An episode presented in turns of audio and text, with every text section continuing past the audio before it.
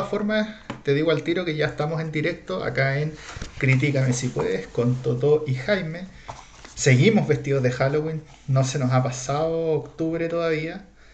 Así que nos dio por revisar esta película de terror, pero esta vez eh, más actual, más mainstream que lo que hicimos la vez pasada con, ¿cómo se llama? Con Psicosis, revisando la película de terror Verónica. Harta diferencia de años. Bueno, Verónica eh, está dirigida por Paco Plaza. A quienes no conocen a este director, es el director de Rec. ¿Ya? Se estrenó el 25 de agosto del 2017 en España y tiene protagonista como, eh, no sé si decirlo como principal, es la principal en realidad, pero se centra más en la familia. Eh, Verónica en sí la, es la actriz Sandra Escacena, sus hermanas Bruna González, Claudia Placer, Iván Chevero. Y otra actriz destacada, su madre, es Ana Torrent, que tiene una harta trayectoria, una larga trayectoria, perdón, en España. Esta película también fue nominada a siete premios Goya el 2018 incluyendo Mejor Película y Mejor Actriz Revelación por Sandra Escacén. Pero al final solo ganó em, el premio Goya el 2017 como Mejor Sonido. Y además eh, ganó también la actriz Sandra Escacena como Mejor Actriz de Revelación en las medallas del Círculo de Escritores Cinematográficos en el 2017 también. Lo otro interesante que tiene esta película es, que, eh, que, está inspirada en una historia real. Sucedía en el, en, en el barrio de Vallecas, en Madrid, en los años 90. Perfecto, entonces esta es una película, como dijimos al principio, definida completamente como una película de terror, donde una adolescente eh, se le ocurre la maravillosa idea de, con unas amigas en un eclipse, hacer un ritual de Ouija. Y eso básicamente marca el comienzo de una serie de eventos paranormales. ¿sí? Eh, entonces, sin más preámbulo, ¿cuáles serían los puntos fuertes de esta película? Mm, los puntos fuertes, yo encontré la actuación. Creo que es difícil actuar em, o filmar, por decirlo mejor, eh, con niños, creo que los niños actúan muy bien. Dame un segundo. Eh, estoy muy de acuerdo. La, eh, la actuación o todos los actores que participan, que no son muchos tampoco, son de hecho la chica, que es Verónica, que es la niña adolescente, eh, la hermana mayor. La hermana mayor y luego tiene tres hermanos eh, que se saltan. Ella debe tener, no sé, unos 15, 16 años. Y luego los hermanos tienen, qué sé yo, entre 8 a 10 años, algo así. Y los niños chicos obviamente le dan también este toque de...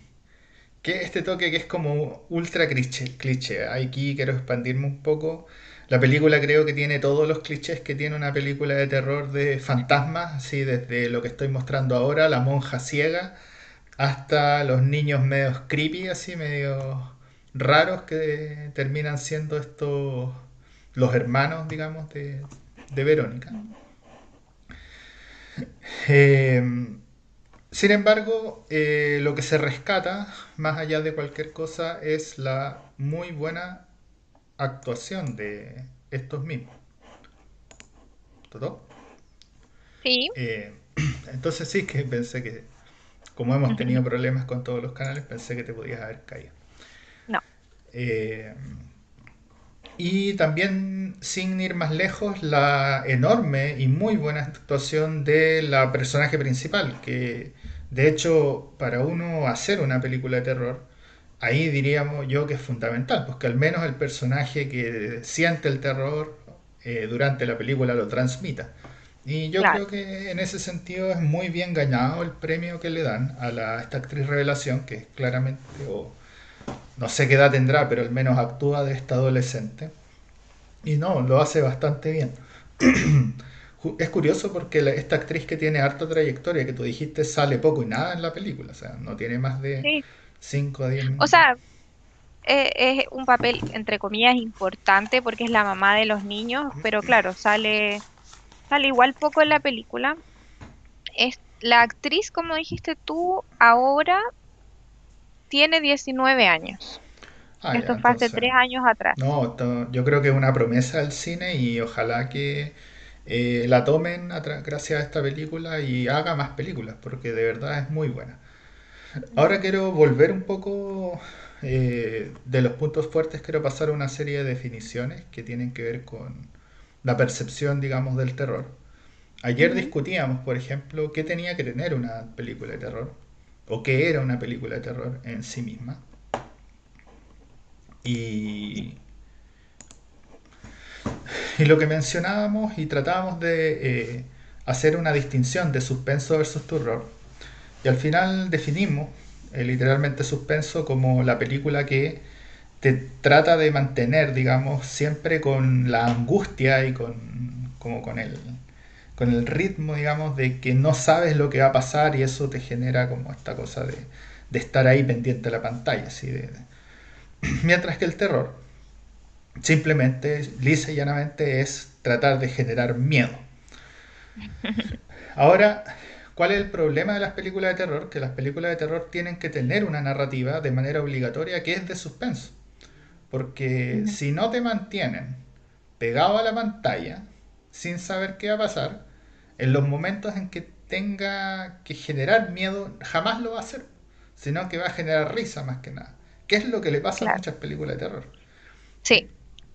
En ese sentido, yo creo que el problema del terror hoy en día es que se ha vuelto como chabacano, digamos. Eh, mucha sangre y poca, poco contenido, poca narrativa, y es porque han pecado de creer que porque uno ve un close-up de una tipa, no sé, cortándose las venas, uno le va a dar miedo a eso. Al final termina bordeando en lo cómico. Claro. En ese sentido, y ahora yendo específicamente a la película, yo creo que la narrativa de la película lo logra, la película dura como una hora cuarenta, yo creo que la narrativa de la película lo logra hasta como la hora diez. Uno se mantiene pegado, uno sabe eh, lo que, no sabe así como bien para dónde va, no sabe cómo se va a resolver esto, pero la última media hora, que es justamente el clímax de la película, esto se cae como un castillo de naipes, como diría nuestro estimado ex ministro. Y, nada, la película se diluye, ¿sí? Yo también concuerdo eso. Em, a mí no me generó miedo, miedo, como te comentaba. Sí encuentro que hay partes de suspenso que están muy bien hechas, pero creo que el final, yo hubiera cambiado el final y creo que la película hubiera sido mejor. Como que el final no me gustó mucho el final es bien malena, digamos. ¿ah? Hay que admitirlo. Y eso es un problema porque las películas de terror tienen un clímax muy marcado. Es ahí donde te pegan, digamos. Y la película, si bien trata de tener un clímax fuerte, como que no logra pegar, pues se vuelve se vuelve chabacano, pues se vuelve así como pucha, no sé, unos efectos como que son bien ordinarios. Eh, y al final uno dice, bueno, perdí el sentido, digamos. Pero aún así creo que hay una, eh, la, filmación y algunas tomas están muy bien hechas. Pero creo que le faltó un poco, claro, como decís tú, a los efectos. Si te van a mostrar un ente, una presencia maligna, ¿cachai? O sea, tenés que arriesgarte con todo en esa parte porque ese es, como decís tú, es el clímax de la película. Y creo que eso no lo logró bien. Claro. La película, si bien, bueno, es del tipo que hizo Rec, así que no me cabe duda que debe haber tenido un presupuesto, tal vez no alto, pero seguro aceptable. Pero definitivamente tiene unos efectos en algunas partes que yo encuentro que son muy buenos. Pero tiene los efectos en la parte que es el clímax que son muy malos. Y nada, ahí se pierde. Se pierde como todo lo que construyó a través de la narrativa. Porque hay una cosa, y es que yo personalmente no me gustan las películas de terror. porque las encuentro, las tiendo a encontrar aburridas, pero entiendo perfectamente lo difícil que es generar una narrativa que genere miedo, ¿sí? Eso yo lo encuentro fantástico. Eh, yo creo que esta película lo estaba logrando la primera hora de película. Lo estaba logrando y uno, o yo me sentía inmerso. Claro. Otra cosa que quería también en términos de definición, eh, todas las películas de terror juegan con esto de que tienen una enorme tensión y de repente suena, qué sé yo, el timbre y te hacen saltar. Yo no concibo eso como terror, digamos. Obviamente son elementos dentro de las películas de terror que son clichés, digamos, que son usados. Pero la película de terror te tiene que dar miedo, no te tiene que hacer saltar. ¿sí? Te tiene que dar miedo, te tiene que al final de la película tenéis que soñar pesadillas, tiene que ser fuerte, ¿sí? No, o sea, creo que ese es el objetivo, creo que a eso tienen que apuntar, si no, no, les veo mucho sentido. Que te hagan saltar por un rato lo hace cualquiera, ¿sí? Sí, yo ahí con ese punto que acabas de decir, debo comentar que eh, Mesa, eh, la información, cuando buscamos información, salía que era una de las películas más terroríficas de Netflix. Entonces, antes de ver la película, yo estaba, debo decirlo, a mí tampoco me gustan mucho las películas de terror por lo mismo, porque creo que o, o son muy buenas y de verdad te da miedo, o como decís tú, no son tan buenas y al final termináis como riéndote de la película, así como porque no logró el efecto que tenía, ¿cachai? O, o las escenas son muy malas o los efectos son muy malos. Pero cuando leí ese comentario de que era una de las películas más terroríficas de Netflix, debo decir que me asusté al, al, al antes de verla, ¿cachai? Y después también decía que había gente que no había eh, terminado la película, como que le había asustado tanto que dijeron ya hasta aquí nomás y no, no terminaron de ver la película. Entonces encuentro como, o yo estaré mal en términos de terror. No, no sé, yo esto se lo achaco a los millennials. Eh, o, estaremos Esa, esa, la cultura millennial, como de la, de la ultrasensitividad, eh, mermó en el hecho de que las películas de terror claramente ya no son como antes. O sea, si esto es lo más terrorífico que tiene Netflix, no vuelvo a ver una película de terror, porque simplemente no, jamás me van a asustar estas cosas. ¿Sí? O sea, yo recuerdo películas que son así más chabacanas, pero antiguas, qué sé yo. bueno, por ejemplo, las sacas de Freddy Krueger, pero las primeras, la segunda, eran cosas que llenas de terror, o sea, hoy día es lo que te comentaba yo. Añejaron mal, tal vez, pero. Mi, claro, pero mi primera película de terror fue Halloween. Em, yo recuerdo, sí, yo recuerdo haber estado asustada y como que miraba eh, como en la, oscuridad, y yo ya veía que me salía él con su cuchillo y su máscara tan característica ya está bien, a lo mejor uno igual es más chico, como que eso también influye. pero esta película, claro, pero esta película como que yo dije, no, no, no me pasó eso, no me dio ni un poco de miedo. Eh, sí, como dije, hubo unos momentos en la película que me hizo saltar, porque me tenía ahí en la parte donde estaba bien contada la historia, me tenía así como pegado, así que cuando tenía estos momentos donde levantaba la tensión, yo los llegué a soltar. Pero al final nunca sentí miedo, así, ¿no? Creo que esos eh, sentimientos son distintos. Sí, es, muy distinto, es como más suspenso el que te hace el saltar. ¿Qué, ¿Qué opinas de la música? La música me gustó, así en términos de la edición musical. Eh, creo que estaba bien hecha. Creo que era, creo que es merecido el premio. De hecho, creo que es lo mejor que tiene la película. Definitivamente. Así como las cosas rechinando. Eh, tenían unos juguetitos que emitían sonido que eran súper tétricos. Entonces, con la música lo logra. Y una película de terror tiene que valerse de eso. Normalmente son los sonidos, son esos pequeños detalles los que a uno lo llevan a, estos estados más como de trance, en donde uno está como pegado al film.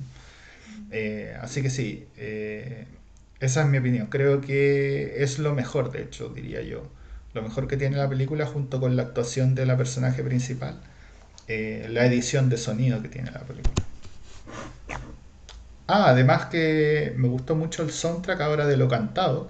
La tipa era fanática de Los Héroes del Silencio, entonces Salía harto como rock español ahí, que a mí igual me agrada esa banda. ¿Tú la conocías? Yo la verdad debo decir que no la conocía. Sí, sí, sí, tienen un par de temas que son muy conocidos. Puede ser que, claro, no, no me haya fijado tan tanto en, la canción, pero así como grupo yo no los conocía. Pero claro, fueron un grupo de rock muy exitoso en España, como a mediados de los 80, 90. Sí, son rock viejo.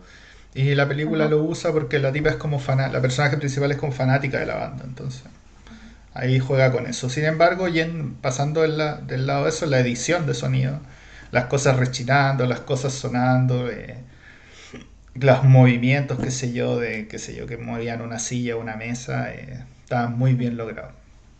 Definitivamente. Eh, ¿Se queda algo en el tintero? ¿Algo más que comentar? De la película más terrorífica que tiene Netflix. Claro.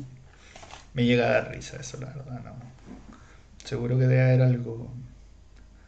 igual encuentro que, por eso, pero igual encuentro la trama como muy interesante. De hecho, el mismo director en un momento señala que, em, eh, lo cito textual, es el único caso en el que un policía se ha sentado delante de una máquina y ha escrito que ha sido testigo de fenómenos paranormales. Y según el director, esto es lo que la hace tan atractiva y única. Yo tengo que estar de acuerdo con el director. Al principio de la película dicen que esto está basado en un hecho real. Y al final de la película, cuando ocurren los créditos, muestran las fotos de la investigación. ¿sí? Entonces, eso, eso definitivamente la hace la película súper interesante porque uno dice, uh, esto pasó. Como dice la Totó, un policía se puso a escribir literalmente, de hecho muestran la carta que hace el policía y dice las cosas estaban dispuestas ahí por hechos paranormales, bueno, no con esas frases, pero eh, dice una cosa así que es como claramente que él no podía creer lo que vio. Entonces la película obviamente juega con eso al principio y al final. Y yo creo que si el final hubiera sido bueno, yo creo que después ver eso hubiera quedado loco, ¿sí? Entonces creo que el gran problema pasa en el hecho de que el final justamente es más pobre de lo que uno hubiera querido, digamos. Porque claro, imagínate el final bueno que ya te deja así como un poco eh, pensando y después viene y dice, oye, esto fue verdad. No, y ahí te mata, te mata. Definitivamente hubiera soñado pesadillas que es lo que espero que hagan las películas de terror. ¿sí? Eh, tal vez pido mucho, no sé, eh, pero, pero definitivamente lo hubiera logrado con ese final. Pero nada, pues el final destruye un poco lo que había construido la película. Así nada que hacer. Muy bien. La nota. Ah, antes, vamos a cambiar la escala en nuestro paso por internacionalizar nuestros canales y dado que Chile es el único país que tiene un sistema de escalas tan retardados como el 1 a 7, eso es algo que estoy descubriendo ahora que... Y entonces ahora vamos a cambiar la escala de 1 a 10, lo cual nos permite dos cosas. Eh, la primera es una escala que entiende mucho más gente en todo el mundo y segundo, es una escala que es la que usa IMDB, que siempre hablamos de esa página y es la que, de hecho, ambos... Nuestra página de referencia. Nuestra página de referencia, efectivamente. Sin ir, bueno, no usamos tanto Film Affinity, pero tampoco se descarta y también tiene escala de 1 a 10, así que la realidad es que todas las referencias tienen escalas de 1 a 10 y eso va a permitir a cualquiera que nos escuche poder también hacer una comparación entre lo que nosotros pensamos y lo que esas páginas de referencia dicen. ¿Sí? Entonces, ¿qué nota le pones, Toto? De 1 a 10. De 1 a 10. Debo decir que me costó incorporar esta nueva escala. Aunque como dices tú, tenemos varias páginas, siempre tenemos de referencia la escala, pero es difícil, encontré difícil ponerle nota con esta nueva escala. Estamos muy Yo le pongo, muy, muy con el claro, chilencia, sí. Puede ser. Yo le pongo un 6.5. De 10. Como de 10. Como dijimos anteriormente, tiene puntos fuertes la película, pero no logró el objetivo para mí. No logró darme ese terror. Solo por eso pongo un 6.5. Estoy súper de acuerdo. Eh, yo le pongo un 6. Creo que la película, pucha, si tienen tiempo, eh, no sé, véanla. Eh, perdón, antes de eso, le pongo un 6 porque, eh, por lo mismo, el objetivo no fue cumplido. Así de simple. La película pasa a ser una película de suspenso. Ahora, si es que quieren ver una buena película de suspenso, yo creo que esto sí lo logra. Pero nuestro objetivo no era analizar una película de suspenso. Nuestro objetivo era analizar una película de terror. Y ahí hay que ser bien claro con los objetivos y con lo que buscan las películas, ¿sí? Entonces, si veo una película de terror y al final termino riéndome, no, pues yo no quería ver una comedia, para eso buscaba una comedia, ¿sí? Entonces, nada, con eso en mente, eh, el hecho de que no cumplan los objetivos resta mucho, mucho de la nota, ¿sí? Eh, porque al final de ahí parte, esa es la base. ¿Cumpliste el objetivo o no? Ok, si lo cumpliste y hiciste todo mal, así editaste mal, música mal, todavía podís tener algo decente porque cumpliste tu objetivo. Pero si no lo cumpliste y hiciste todo lo técnico bien, es irrelevante. Es irrelevante. Entonces ahí destaca. ¿Y recomendamos esto? ¿Recomiendas esto, Totó? Ay, yo la verdad no la recomiendo. Como dije, tiene muchas cosas buenas, pero está clasificada como película de terror, entonces no, no la recomiendo, ¿no? Estoy sumamente de acuerdo. Si quieren ver una película de terror, probablemente cámbiense a, no sé, Amazon Prime o otra cosa, porque si esto es la película de terror mejor de Netflix, entonces Netflix no tiene terror, derechamente, ¿sí? Ahora voy a ser un poquito más, eh, más condescendiente con Netflix y yo creo que hay terror en Netflix, hay cosas de empezar a indagar, pero, pero definitivamente esto no es recomendable bajo ninguna circunstancia para alguien que busca ver una película de terror.